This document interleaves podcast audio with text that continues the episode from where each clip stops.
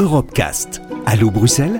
Présenté par Aurélien Frances. David Cameron annonce qu'il va organiser un référendum sur le maintien ou la sortie de son pays sur Euradio. Bonjour à toutes et à tous, bienvenue dans Allo Bruxelles, euh, votre rendez-vous où on évoque une réalité européenne. Alors aujourd'hui, on va parler euh, de chrétienté et d'épiphanie, Ulrich.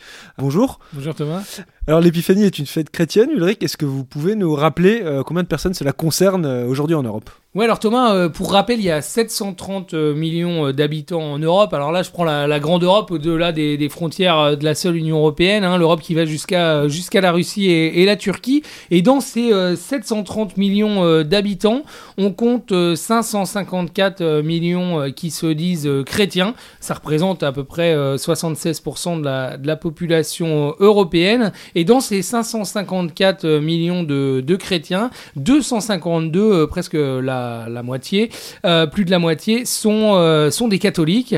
On trouve aussi euh, également 197 millions d'orthodoxes et 102 millions de protestants. Alors au-delà de cette célébration, ce sont aussi des initiatives parfois peu connues hein, qui prennent place Oui, alors Thomas, rappelons euh, quand même que l'épiphanie, donc c'est une célébration importante hein, de l'Église chrétienne qui marque, euh, ça célèbre le, 6 janvier et qui marque l'hommage rendu par les rois mages au, Messie. Euh, et au-delà des, célébrations, cette période, ce sont aussi des, initiatives parfois peu connues. Et il y en a une qu'on a qu'on a retenue, c'est chaque année l'Église de France qui fait à cette période appel aux paroisses pour aider certains euh, diocèses euh, d'Afrique. Et ça, ça remonte à une, euh, c'est une tradition qui remonte au, 19e siècle, qui avait été initiée par les, les Pères Blancs. Pères Blancs, un ordre missionnaire fondé par l'abbé Lavigry. Et c'est une, bon, on était à l'époque coloniale, hein, bien sûr, et c'est une tradition qui, qui s'est maintenue et qui permet chaque année environ de, rassembler environ un million d'euros qui, qui servent à différentes missions des diocèses en Afrique. L'épiphanie, ça donne euh, donc lieu à des euh, célébrations à travers toute l'Europe avec parfois euh, certaines singularités. Hein. Ah oui, des, singularités. En tout cas, on en a trouvé une.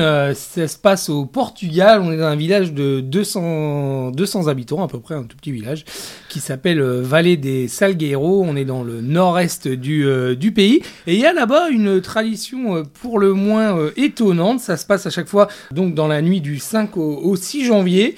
C'est une tradition d'ailleurs que l'on ne sait pas euh, exactement à quand faire euh, remonter, mais il y a un peu à cette période-là, cette, euh, cette nuit, euh, toutes les règles qui sont, euh, qui sont suspendues, et ça donne lieu notamment à, cette tradition qui vise à, qui, bah, qui voit en fait les, les, les, enfants de 5, 6, 7 ans être autorisés à fumer le temps d'une, nuit. Alors évidemment, ça fait un petit peu de bruit hein, dans, dans, la région, il y a les, les médias qui, qui s'en emparent, on en a même entendu parler dans des, dans des médias chez nous en, en France, mais les villageois ne, donnent, ne veulent rien lâcher, et donc ça donne, ça donne lieu à des, à des clichés pour le moins euh, étonnants où l'on voit des parents euh, allumer la cigarette de leur progéniture de 5, 6 euh, ou 7 ans. Donc une, un aspect très particulier et original de ces célébrations de, de l'épiphanie, surtout en cette période de, de prohibition du tabac pour des raisons évidemment sanitaires. C'est sûr qu'on est un peu plus loin de la galette des rois. Bon bah merci Loïc et à la semaine prochaine. Hein. Oui merci Thomas, à bientôt. Retrouvez l'intégralité des Europecast sur euradio.fr.